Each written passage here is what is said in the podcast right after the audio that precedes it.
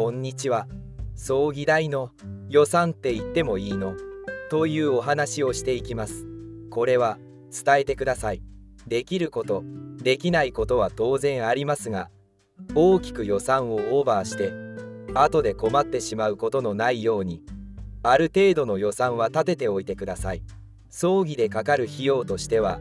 こういったものがあります。まずは葬儀費用です。基本料金があってそこに安置日数や搬送費用式場の使用料などが加算されます。次に宗教者へのお礼です。お布施や奉仕料と言われるものです。お布施についてですが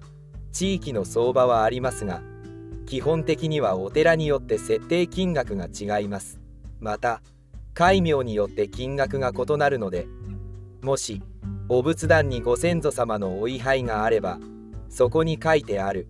位神事とか神女孤児大使上の方に陰の文字があるかなど確認しておくといいかもしれません。次に仮送料です。仮送料は各自治体によって異なりますが亡くなった方の住民票がある住所地での仮装が基本です。例えば藤沢市内の施設に入っている方がお亡くなりになったとして住民票が東京にあったとしたら市外の扱いになります。仮送料としては藤沢市民であれば1万円市外だと8万円かかります。また市外だと仮想の予約時間にも制限があるので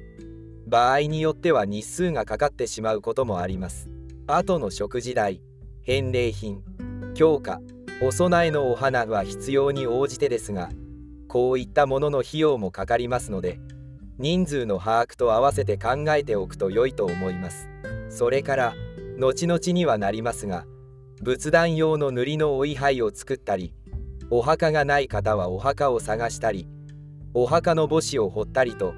お葬式が終わった後も何かと費用がかかります。予算を立てるのであればそういったものも含めてお考えいただければ安心かと思います。